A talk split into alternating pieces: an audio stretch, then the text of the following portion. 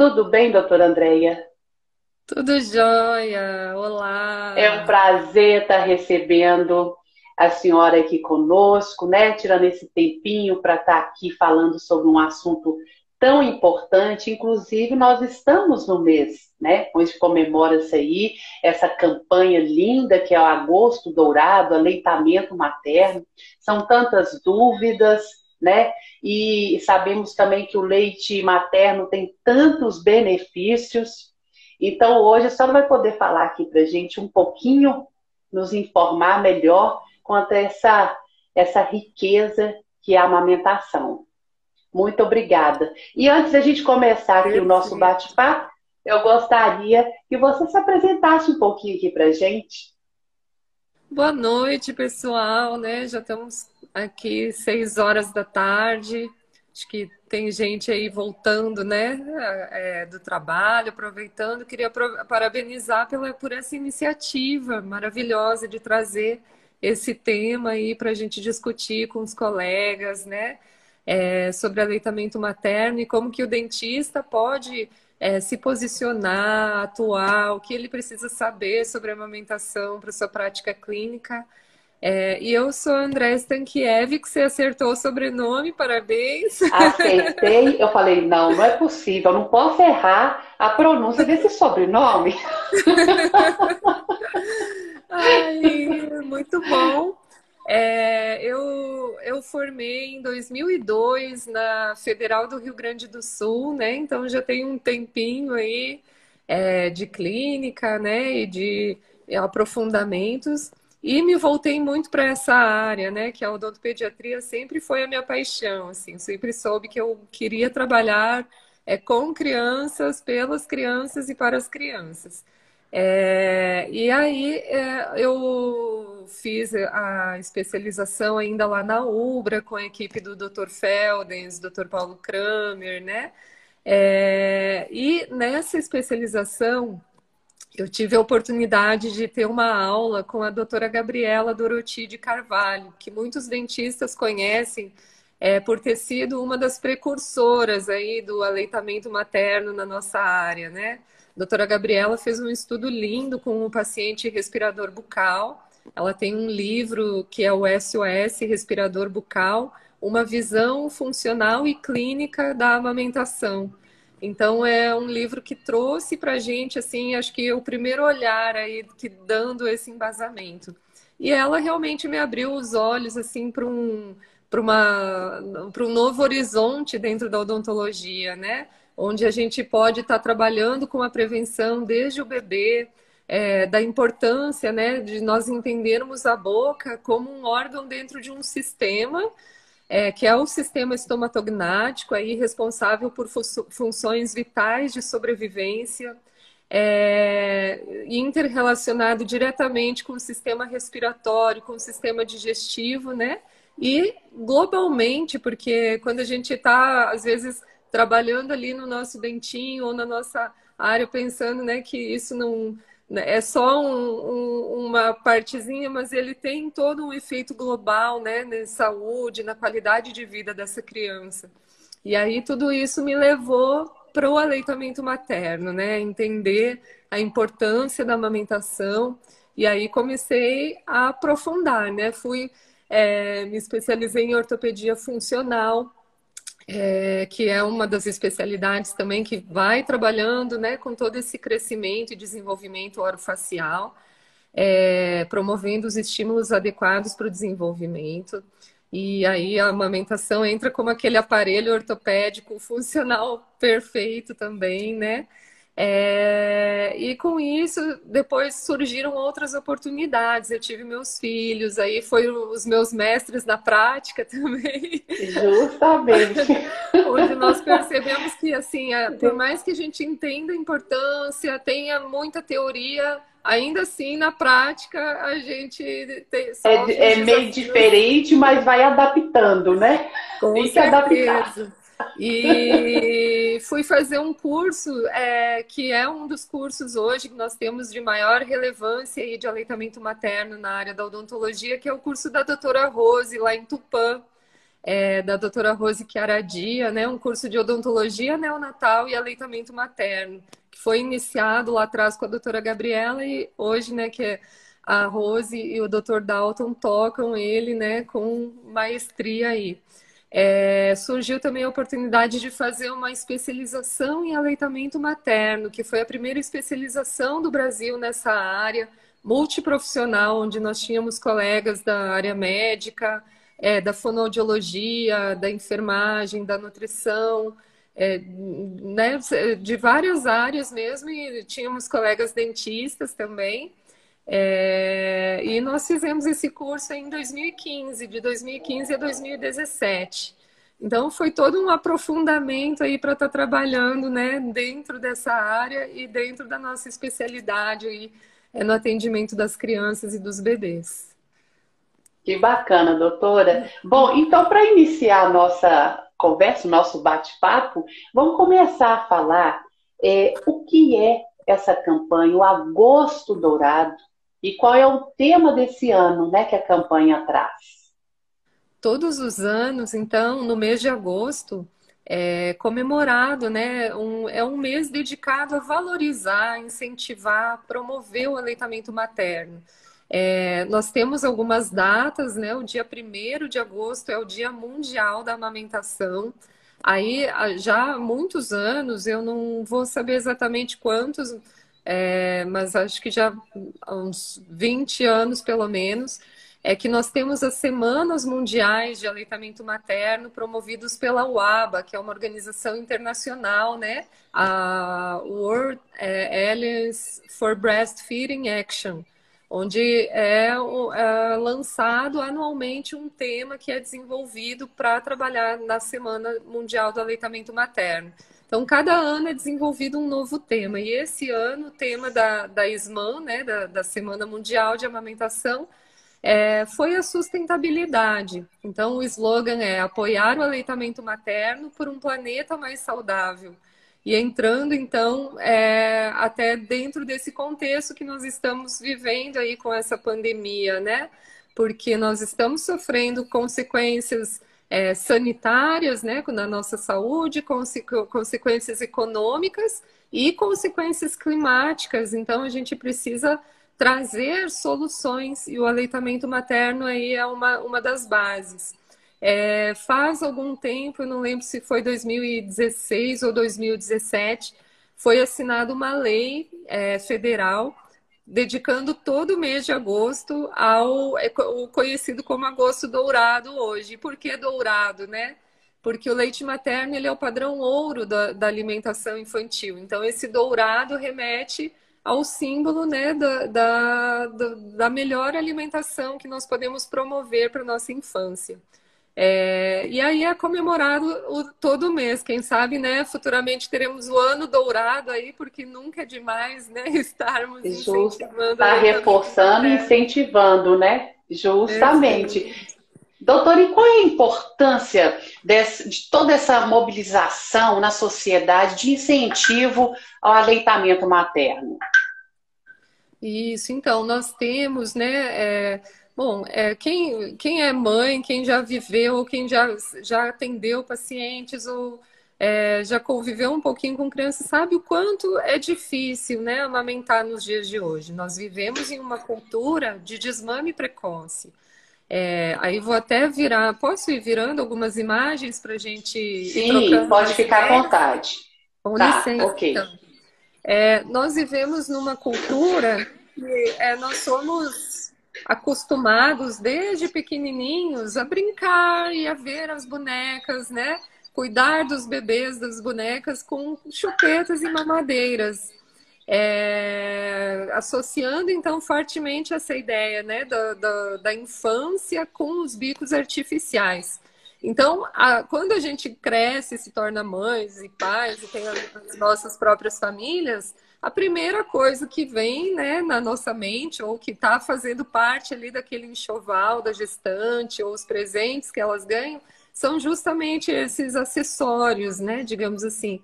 E hoje nós sabemos que eles são é, trazem grandes dificuldades aí para a amamentação, porque requerem movimentos muito diferentes. Então, nós temos, assim, taxas de aleitamento materno, não só no Brasil, no, no mundo inteiro, infelizmente, é ainda muito abaixo do que é o idealizado, né, do que é o preconizado pela Organização Mundial de Saúde e todas as sociedades é, médicas e so sociedades de saúde do mundo, né, é, mostrando que precisamos então estar trabalhando sempre esse é, essa questão, mostrando as diferenças, valorizando a importância do aleitamento. E a gente sabe que os impactos são individuais para a mãe, para o bebê, para a família, mas são coletivos também, né? Eles afetam a nossa sociedade, eles afetam o mundo, as economias dos, dos países e afeta também a saúde dos ecossistemas aí do nosso planeta. Então, é, é muito amplo esse tema e por isso que todas essas políticas públicas surgem no intuito de promovermos melhor saúde e qualidade de vida. E hoje, né, a gente pode falar a nossa própria sobrevivência, né, dentro desse contexto todo que estamos. Doutora, e como que apresenta essas taxas de amamentação no Brasil? Isso, ó, eu tenho, eu trouxe até alguns estudos para a gente analisar juntos. Deixa eu passar aqui. É, o último, os últimos levantamentos, né, nós tivemos em 2013 é, o, o, mais recente, mas agora saiu do forninho, agora nesse agosto dourado, mais um. É, e aí lá mostrava que nós tínhamos então uma taxa de aleitamento materno exclusivo até o sexto mês em torno de 40%. Que as crianças, nossas crianças, achei, é, que as nossas crianças, elas, é, mais de, é, de 60% delas eram desmamadas precocemente, e, em média, elas conseguiam ser amamentadas por 54 dias, ou seja, não chegavam nem até o segundo mês. É, o que é muito pouco, né? A, a Organização muito Mundial pouco. é, ela preconiza o aleitamento exclusivo, sem água, sem chá, sem outros líquidos, até o sexto mês de vida. É, eu vou passar o estudo aqui para gente, a gente ver juntos. É, então, foi feito né, um, um, levantamento chamado Tendência de Indicadores do Aleitamento Materno no Brasil em três décadas, que foram os maiores levantamentos epidemiológicos dessa, nesse tema. E, e ele mostrou que de 86 até 2013, é, nós fomos tendo incrementos das taxas. Deixa eu ver se a flechinha, não sei se vai aparecer aqui, né? Se, é, nós te, fomos tendo incrementos nas taxas de amamentação, né, que foram medidas aos seis meses, um ano, dois anos, ao longo desse período, né? Então, nós vemos aqui em verde em 86, em azul em 96, em 2006 está aqui em amarelinho, mas em 2013 ele estacionou um pouquinho e até caiu em muitos indicadores. O único indicador que aumentou um pouquinho foi o aleitamento materno continuado ou prolongado, que é aquele que se refere aos dois anos, né? Crianças é, com dois anos ou mais. É, isso acendeu um alerta para todos, né, para todos os profissionais da saúde pública porque mostra que a gente meio que estacionou. Então as políticas elas funcionaram bem durante algum tempo, mas agora estamos precisando identificar onde podemos melhorar aí para que essas taxas continuem aumentando, né? Para que a gente chegue aí a 80, 90% de crianças, quem sabe, sendo amamentadas, que seria, né? É, um, um indicador já muito, muito melhor, né? Muito mais saudável. É, agora, nesse agosto dourado, saiu um novo levantamento mostrando que nós conseguimos aumentar mais um pouquinho a taxa de, de bebês aumentados até o quarto mês. Então, nós temos até 60% das crianças aí é, sendo amamentadas né, nessa faixa etária até o quarto mês. Mas o que, que acontece? Não quer dizer que todas elas cheguem até o, o quarto mês mamando. Na verdade, são é, mostra que as mães estão mais motivadas a iniciar o aleitamento materno, né? E elas muitas vezes tentam, mas as dificuldades vão aparecendo e ali no meio do caminho a gente começa a perder, né, os números novamente. Então, é, não sei se saiu o dado dos dias, como havia né, no levantamento anterior, dos 54 dias, que era a nossa média, mas eu acredito que ainda a gente não melhorou tanto nesse quesito. A gente ainda precisa, então, é, de todos esses movimentos, de todos esses. É, trazer esses assuntos para as nossas faculdades né, de formação dos profissionais, trazer isso para discussão na sociedade, né, para as mídias, para as redes sociais, para os grupos de apoio e cada vez mais, porque é um assunto que interessa a todo mundo, né? A todos os. Muito os importante, né, doutora? Justamente. E a gente falando aqui, o assunto ele é de interesse de todos os profissionais da saúde, mas também principalmente do dentista, né? Isso, ele cortou um pouquinho o, áudio, é, eu não entendi muito bem a colocação. Você pode repetir? Ah, sim, certo. É, o aleitamento materno, ele é um assunto muito importante de interesse de todos os profissionais da saúde e principalmente do dentista. Exatamente, né? O dentista é o especialista maior, né, na área que mais interessa aí para a amamentação, que é a boca, né? Então, é, nós temos que assumir o nosso papel nesse cenário, né? E, e realmente nos tornarmos promotores, protetores e apoiadores da amamentação. Existem muitas formas aí da gente é, fazer isso. E como que o cirurgião dentista ele pode incentivar a amamentação e atuar até mesmo dentro da odontopediatria, né, quanto a isso? Isso. É, nós, nós temos, então, é, claro que nem todo mundo precisa se especializar né, nessa parte, assim, uhum. é, do, do, aleitamento, da, do manejo clínico exatamente, né? Mas nós temos que conhecer certo. a fisiologia, né? Nós temos que conhecer como é o natural, o que é o normal da amamentação, o que é esperado, é, como que as estruturas precisam estar para elas conseguirem né, realizar os, os movimentos adequados, os exercícios necessários para essa mamada, os fatores que podem interferir ou prejudicar a amamentação. E aí a gente conhecendo, nunca relativizá-los, né? É, acho que a gente vai conversar um pouquinho mais sobre isso mais para frente também. Então aí entram muitos hábitos orais é, e as próprias crenças, porque nós é, vivendo nessa cultura de desmame precoce, a gente cresce com uma série de, de conceitos errados sobre o aleitamento materno, né? É, e eu falo que é sempre uma pressão, né? A mãe tem o bebê, ela se sente pressionada a amamentar, mas assim que ela consegue, ela já começa a ser pressionada a desmamar, porque, nossa, mas o seu bebê ainda mama, não tá grande já, né? Para isso, é não vai dar chupeta de uma maneira. Então, é sempre um, um, uma questão aí que as mães enfrentam, né? Uma série de desafios por conta dos mitos, o leite fraco, é, que não sustenta, as mulheres que não têm leite, né? Que isso também é tão raro, né? Praticamente são situações extremas de casos, né? De doenças muito raras e é, normalmente o que acontece ou são interferências culturais aí nessa parte física, ou é muito no emocional também, né? Que são períodos delicados e vulneráveis aí da vida, né, da, da mulher. Justo. É, Justamente.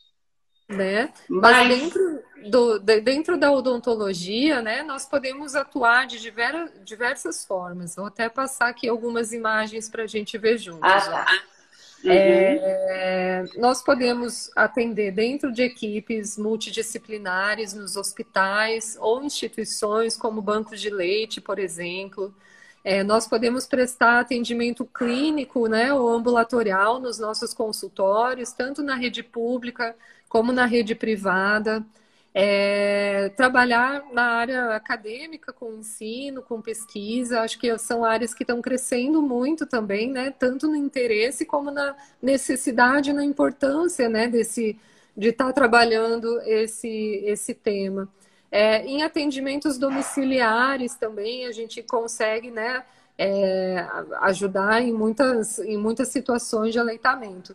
Então, ali tem algumas imagens né, de atendimento em sala de parto.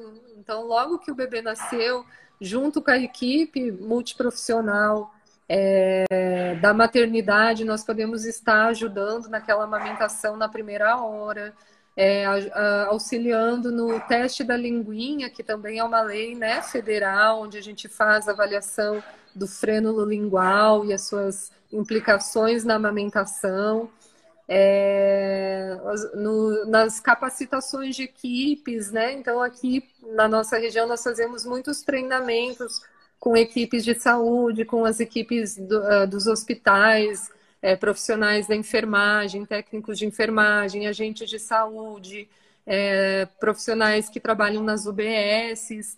É, trabalhamos também com o manejo clínico, então, tanto no, no posicionamento, pega do bebê para mamada, como nas alternativas quando existe uma indicação de complementação. Então, como que essa mãe pode complementar essa mamada quando existe uma, uma necessidade, sem prejudicar a dinâmica do movimento de ordenha da, da mama, né? Então, usando os copinhos, é, as sondas de relactação. É, e os cursos, né? A gente tem é, a felicidade aí também de estar participando de alguns cursos, treinamentos para profissionais, para dentistas aí no Brasil, e cada vez esse interesse tem crescido mais, né? Nossa, a gente vê aí que é um trabalho assim muito completo, né? Nossa, e é maravilhoso, não tem, né? Quando a gente gosta da área, assim, é muito gratificante, porque você sabe que é um período, uma janela de oportunidades únicas da, da vida humana, né?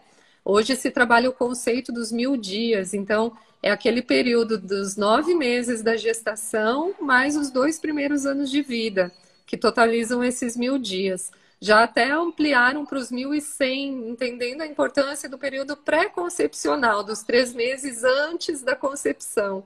Então, a importância Nossa. até da gente ter um planejamento né, dessa gestação e se preparar para isso, né? Que é, realmente muda, muda tudo e é um mundo novo que muitas vezes os pais têm que aprender, né? Como, como é todo, todo aquele movimento. É, e a gente trabalhar desde o pré-natal odontológico, já nessa educação dessa gestante, é, mostrando para ela, né, como que é o aleitamento, como que ela, a quem ela pode recorrer numa, num, num, momento de dificuldade, nas dúvidas, né, se ela sentir dores, né, é, para que ela realmente esteja preparada, né, para amamentar. Se a gente pensar numa recomendação do bebê fazendo a sua primeira consulta odontológica aos seis meses, olha só quanto tempo a gente já perdeu aí dentro desses mil dias, né? Então, por isso que a gente começar o quanto antes, de preferência no pré-natal odontológico, é o ideal, né? É o, onde a gente tem a mãe motivada, querendo aprender, querendo entender como funciona, e aí realmente o resultado é maravilhoso. Doutora, então vamos falar um pouquinho mais desses benefícios da amamentação, né? Que traz para o bebê. Traz para o bebê, mas para a mamãe também, né? Tem os benefícios. Muitos, né? É, a, a, pro, bom, vamos começar por partes, então. Para o bebê, a gente sabe, né, que ele tem toda a nutrição completa, balanceada, perfeitamente ajustada para aquele metabolismo. Ele não vai sobrecarregar os rins, não vai é, causar sobrecarga hepática, não vai, ele tá perfeita, vai ser perfeitamente metabolizado, né, e rapidamente digerido é, e absorvido todos aqueles nutrientes. É, eu tenho até um slide onde ele mostra assim como se fosse um rótulo, né, um rótulo de uma fórmula artificial um, um, básica, né, é, com todos os seus componentes, e o do leite materno. Do leite materno é imensamente, não sei nem é, quantas vezes seria maior, porque tem lá, né? É, mais, tem muitas substâncias que ainda nem são totalmente conhecidas, tem é, coisas que não dá nem para a gente, tanta coisa que não dá nem para a gente descrever. Para você ter uma ideia, uma colherinha de chá de leite materno, ele tem mais de 50 milhões de células vivas. Enquanto que Nossa. uma lata, um caminhão, uma tonelada de fórmula não tem nenhuma célula viva, né? Porque não tem como a gente manter ela embalada e viável dentro, dentro dessa dentro dessa lata. A diferença é muito grande. É muito grande, porque ali nessas células vai estar toda a proteção imunológica para o bebê. E isso né, já tem inúmeras comprovações de proteção contra doença respiratória, contra é, diarreias, que são as principais causas de mortalidade infantil. É, se a amamentação fosse realizada da forma que deve, né, da forma que é recomendada, nós salvaríamos pelo menos é, quase um milhão de vidas é, de crianças ao ano no mundo, né? São 820 mil mortes que poderiam ser evitadas nessa, nesses muita, índices de mortalidade infantil. É. é e nas, na questão da mortalidade materna também, porque são 20 mil mortes a menos de mães, né? Por conta das consequências também da falta de amamentação. Mas continuando aí no bebê, a gente protege né, o seu é, sistema imunológico é, e até o, a prevenção de alguns tipos de câncer, né, como a leucemia, que é um dos mais prevalentes na infância. Nós temos uma redução de 19%, pelo menos é, com a, só com a amamentação. É, o aleitamento materno também ele tem uma regulação epigenética, então ele vai modular fatores de estresse, vai modular o desenvolvimento hepático, protegendo o fígado dessa criança pra, por toda a vida, também com uma repercussão na sua imunidade. É, nós vamos favorecer uma colonização bacteriana benéfica e protetora, que também está relacionado com imunidade e com o cérebro, né, com desenvolvimento comportamental, cerebral. É, o Dr. César Victor, que é um pesquisador lá de Pelotas, do Rio Grande do Sul, ele tem uma corte de 30 anos, né? Acompanhou por 30 anos os indivíduos e comprovou cientificamente que quanto maior o tempo de amamentação, maior o QI dos indivíduos, é, em até, em média, quatro pontos a mais no QI 350 reais a mais na renda e cerca de um ano a mais na escolaridade, mostrando que a própria sociedade se beneficiaria, né? Aumento de PIB, diminuição de custos com saúde, é, gastos, né? Gastos médicos. Então, olha quanta coisa, né? Eu brinco que é a fórmula. Nossa! é a fórmula da Muitos felicidade, benefícios. Da, da, longevidade, da qualidade de vida, né? Porque é para ficar bonito, rico, é. Justamente. É... É, é como eles é, a amamentação aí, ela vale ouro mesmo, né? Vale ouro, literalmente. é isso mesmo. Não é que quem não mamou não será inteligente, mas é que a gente tem aquele Sim. potencial genético que só é atingido quando a gente tem o ambiente ideal, né? Mais adequado, mais potencializado. Então, a gente pode ser muito inteligente, mas mamando a gente é um pouco mais. Mais ainda. Bom, né? doutora, nesse momento, a gente entrando agora nesse momento da pandemia, né? É, qual o papel do aleitamento materno? Aumenta a imunidade? Isso. Então, é, eu comentei rapidamente sobre a questão do microbioma, né? É, da colonização das bactérias. Nós temos trilhões de micro-organismos dentro e fora do nosso corpo. E esse ecossistema que, que se forma né, é, em perfeita simbiose é o que nos confere proteção. É, e hoje, com as, a, as epidemias das cesáreas, né, cesáreas eletivas, muitas vezes sem uma indicação real, né, sem uma necessidade médica real. É, e a própria forma, alteração do aleitamento, da via de aleitamento, estão modificando muito essa flora, matando uma série de micro-organismos que nos protegiam.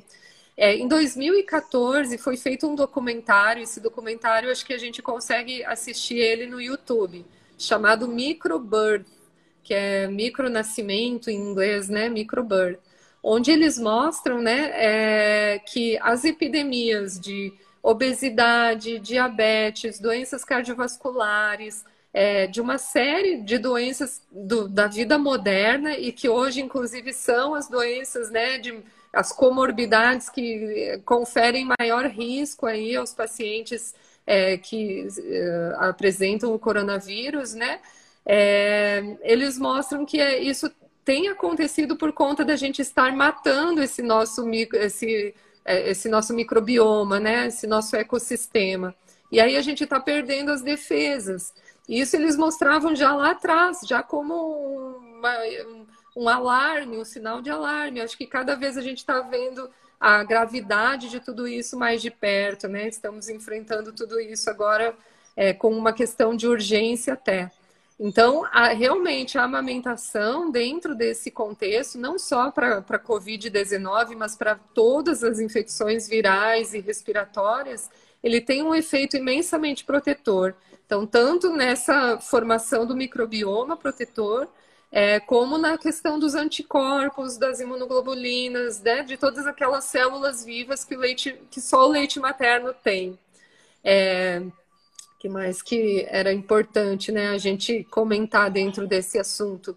É, através ah, da... e as, eu ia até perguntar para complementar aqui, aquelas mães que estão amamentando estão com Covid, com a Covid, elas podem continuar essa amamentação? Podem. Como é que fica esse contexto? Isso, podem e devem, é, porque os benefícios do aleitamento materno superam em muito os riscos né, de uma contaminação. Não foi identificado nem é, carga viral né, no leite materno, então o risco de contaminar o bebê através da amamentação é, é mínimo, Sim. né? E a, o grau de proteção que esse aleitamento vai conferir à criança é muito superior, é muito, muito importante que ela tenha esse benefício. Então, o que existem são recomendações, né? Por exemplo, é, na sala de parto, então, assim que o bebê nasce, se a mãe testou positivo, é, ela não vai fazer aquele contato pele a pele, que é o preconizado né, normalmente, né, dentro dos protocolos atualizados. É, mas eles vão fazer uma limpeza após o parto da mãe, do bebê não. E aí depois colocar o bebê para mamar com a mãe usando máscara, já tendo né, é, a higienização realizada. E, de, e em casa também, mesmo bebês ou crianças um pouquinho maiores, ela vai tomar esses mesmos cuidados, né? Os cuidados é, da máscara, da higienização, os cuidados sanitários, mas mantendo então é, essa amamentação. Eu ia comentar também que uma outra coisa que a gente é, passa através do aleitamento materno é uma memória imunológica. Então, tudo que a mulher, né, tudo que a mãe viveu ao longo da vida, ele fica armazenado em células, né, em, é, em estruturas que são as placas de Peyer no intestino ou nas próprias amígdalas e adenoides. Quando a mulher engravida e amamenta, essa memória imunológica passa através do leite materno para o bebê. Então, tudo que, é, que, ela, que é mais comum naquela, todas as doenças, as gripes, os, as viroses, né, todas as doenças mais comuns naquela comunidade, elas vão ali, né, como uma vacininha preventiva para o bebê também. Então, olha só, né, o, o, onde que a gente. São questões, às vezes, que a gente vai passar uma memória ancestral aí, né, para esse, para esse bebê. É tá muito interessante, né? A gente nem imagina quantas coisas, quanto estudo em cima disso aí, né? Eu falo que quanto mais a gente estuda o aleitamento materno, é. mais a gente se apaixona e mais a gente vai entendendo que realmente a natureza é muito perfeita, né? Que isso é Deus, né? Porque é, é realmente é tudo que a gente precisa está ali, não tem custo, vai para o rico, vai para o pobre, né? E, Justamente, é. E está é promovendo é aí a melhor vida possível, né? O melhor início de vida possível para os bebês. Agora, é, doutora Andréia, vamos falar, vamos abordar aqui é, quanto ao uso de bicos, mas seja mamadeira, chupeta, são realmente problemático esse uso? Isso, esse é o assunto mais espinhoso, né? porque é. justamente por conta daquela. Bebê chorou, a mamãe vai lá, põe o bico para ficar quietinho. Adoça a boca, como diz o outro. A gente costuma dizer que quem precisa da chupeta são os pais, o bebê não precisaria, né? Porque o choro do bebê é natural, é uma comunicação. Então, é, ele está mostrando alguma necessidade, ou ele está precisando de um colo, ou ele está querendo um carinho, ou ele precisa mamar, ou tem uma fraldinha que está incomodando, né? Alguma é. coisa ele tem, mas ele não está pedindo uma chupeta, ele está pedindo né, esse contato, esse, esse algo a mais. Então, quando simplesmente é oferecido a chupeta, e muitas vezes isso acontece porque distrai ele do que ele estava precisando, e aí ele também já para de pedir, é, mama menos, vai menos para o peito, então a gente já interfere também naquela questão da livre demanda, que é a única forma da gente proporcionar exatamente todos esses nutrientes que ele precisa para ter um desenvolvimento ótimo, né? É, e a gente interfere muito na amamentação. Então, eu vou achar aqui para a gente é, visualizar algumas imagens sobre a questão da mamada, né? Como que é a mamada no peito e qual que é a diferença quando a gente coloca um bico artificial dentro da boca. Deixa eu passar ah, aqui, porque, ó, achei. É, na amamentação, então, nós temos alguns reflexos que o bebê, né, se um bebê que nasceu bem, no tempo certo, né, e está em boas condições, né, aquela, aquela notinha de Apgar que o médico dá lá no nascimento, é, se ele estiver com esses reflexos preservados, ele vai fazer uma ampla abertura da boquinha, então, quando a gente encosta ao redor da boquinha dele, ele vira para aquele lado e abre o bocão, já procurando, então, o bico do peito. E ele vem com a língua para fora, para acolchoar né, essa mama. É, e através do movimento sincronizado do, da mandíbula e da língua, é que ele vai fazer a ordenha desse leite, né?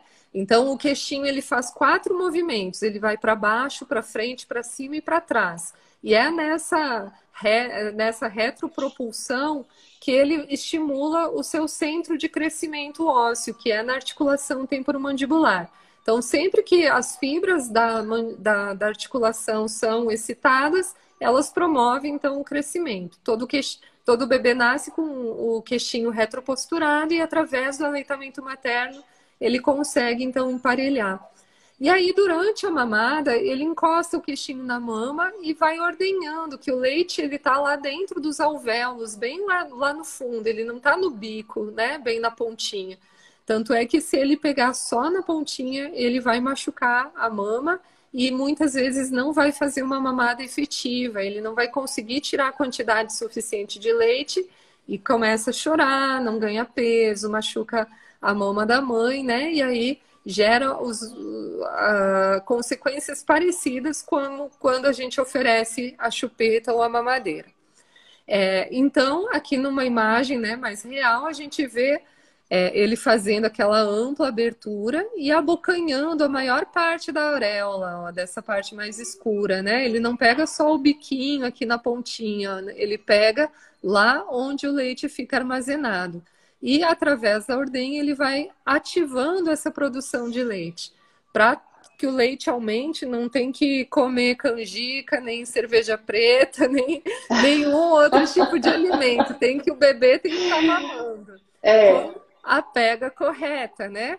Fazendo então é, esse bocão e, e essa ampla abertura. Acho que esse aqui é um filminho onde a gente enxerga lá por dentro como que o bico se posiciona. E ele se distende ó, duas a três vezes o seu tamanho dentro da boquinha do bebê, atingindo um ponto que nós chamamos de ponto de sucção, um ponto neural onde desencadeia então o reflexo da sucção. É, e as válvulas, então, ali do, do palato mole e da epiglote, elas protegem as vias aéreas contra refluxos, engasgos, contra a, as otites, né? A comunicação com o nariz e o ouvido médio. E a mamadeira, né? Vamos lá. O que, que acontece? Nessa, né, nessa figura, eu sei que aqui a luz está atrapalhando um pouquinho. Mas nessa figura a gente vê que a linguinha do bebê, em vez dela vir para frente, ela vai para trás, porque o fluxo do leite da mamadeira é muito maior do que o fluxo do leite do peito. E o bico da mamadeira ele não se alonga lá dentro da boquinha, ele fica aqui na entrada, entulhando, né? Uh, retroposturando a língua, né? Então ela vai ficar numa, posição, numa postura mais baixa e é, retroposturada, né? Empurrada para trás, onde ela cai lá para o tubo respiratório da oro faringe, né, causando às vezes as consequências respiratórias também. E aí o movimento que antes nós conversamos que ele era eram quatro, né, abertura, propulsão, fechamento e retrusão, eles se resumem a dois. Então o bebê faz só abertura e fechamento. E nesse movimento vertical ele não estira as fibras da articulação, por isso que o queixinho tende a se manter retroposturado.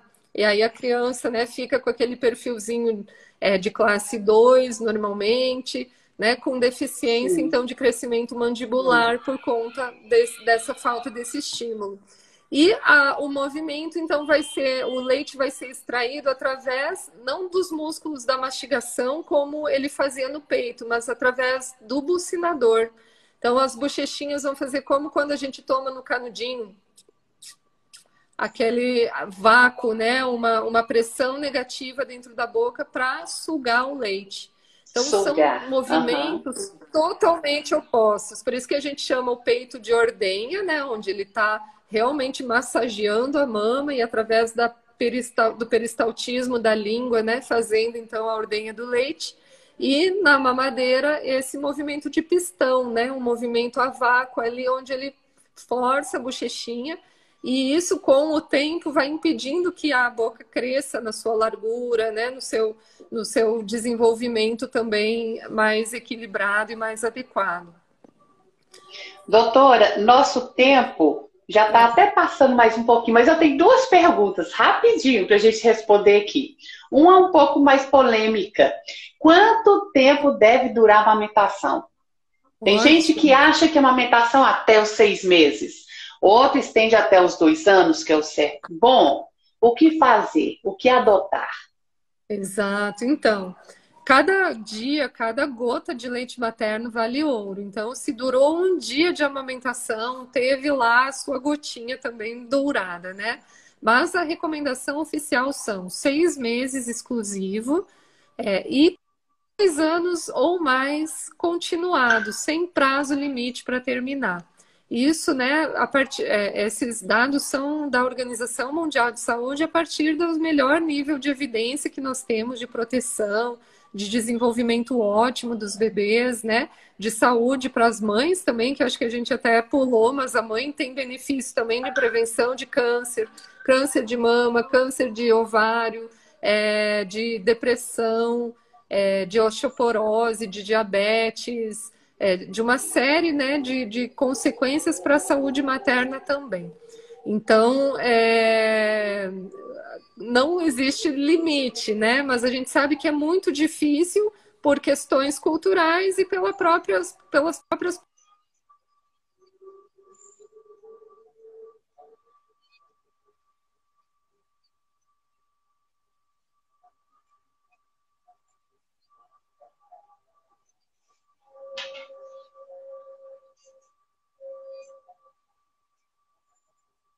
Tá falhando um pouquinho a sua voz.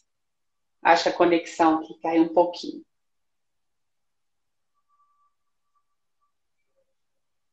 Oi, doutora. Vou reconectar aqui um pouquinho. Oi.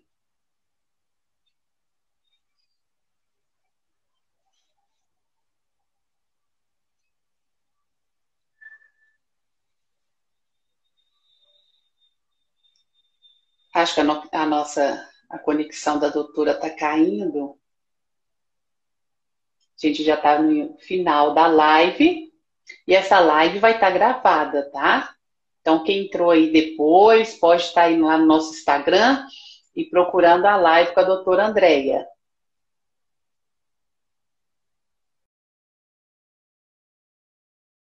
Vou chamar a doutora aqui para se despedir. Realmente caiu a internet dela lá. Vamos ver se a gente consegue ela poder entrar só para despedir. Só um minutinho.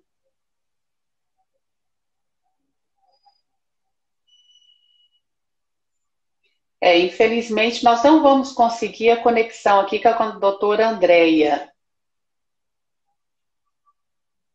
Vamos ver. Ah, ela voltou aqui. Vamos ver.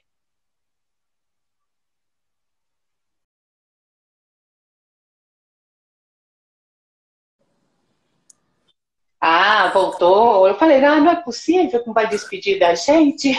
Ai, que coisa. Às vezes a internet tem dessas, né? Ah, é, são imprevistos que acontecem, não tem jeito, né? Nós conseguimos. Mas, Tinha mais isso, doutora. Polêmica, né?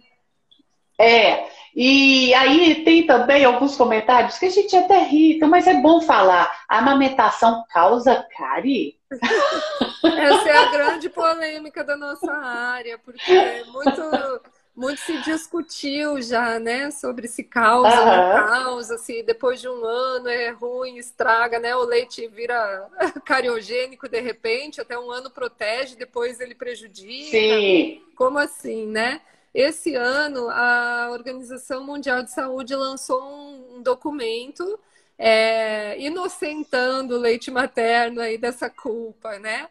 Que na verdade não é a amamentação a causa das cáries. Como a gente está tratando de uma disbiose, de um desequilíbrio de flora bacteriana, a causa desse desequilíbrio é açúcar. Então, a introdução precoce de açúcar, alimentação inadequada, falta desse acompanhamento preventivo é, e dos bons hábitos aí acabam tendo esse papel e não o aleitamento materno. Por isso que não precisa higienizar a boquinha depois de cada mamada, não precisa controlar a frequência das mamadas, nem de dia, nem de noite. É, não precisa muito menos desmamar a criança para preservar a saúde bucal. Pelo contrário, né? Porque o leite materno ele, ele tem um efeito protetor, inclusive, né? Tanto pela, pelos seus componentes antimicrobianos, como pelas associações com a saliva que ajudam a não com que o biofilme não, não tenha a sua adesão ao dente, né? E a própria respiração da criança, que é favorecida pela amamentação, protege, então, todo esse, esse ecossistema, né, dessa flora bucal. São vários fatores aí que mostram, né? A própria evolução da humanidade aconteceu com o aleitamento materno e a cárie só se tornou uma epidemia mesmo, né? Depois da industrialização e da refinação aí do açúcar. Então é para a gente ver que o culpado, o vilão, não é uma Não é a mamada, não é. Pode amamentar aí à vontade. Exatamente. A gente vê que as mães elas ficam muito preocupadas com isso, de estar tá fazendo algum mal né, para o bebê através da amamentação, quando elas escutam essa orientação dos profissionais. Então é muito importante a gente estudar e se atualizar para entender que a amamentação não tem esse papel, mas que nós temos que ser os educadores desses hábitos, né? É, principalmente a criança não deve entrar em contato com açúcar até os dois anos, e nós sabemos que a nossa população tem uma introdução precoce também desse tipo de alimento, é muito alta. Doutora, infelizmente já está no nosso horário, mas Quero muito agradecer a sua participação. O CRO-MG agradece demais esse tempo que a senhora tirou aí para estar aqui com a gente, né? E com certeza foi muito válido, né? Um assunto tão importante quanto esse. Muito obrigada mesmo. Eu que agradeço o convite, parabenizo novamente pela iniciativa é, e deixo até a sugestão, né, para que esse esse tema seja cada vez mais valorizado dentro da nossa, da nossa classe, né? É, quem sabe aí no futuro tenhamos até uma especialização de aleitamento materno dentro da odontologia.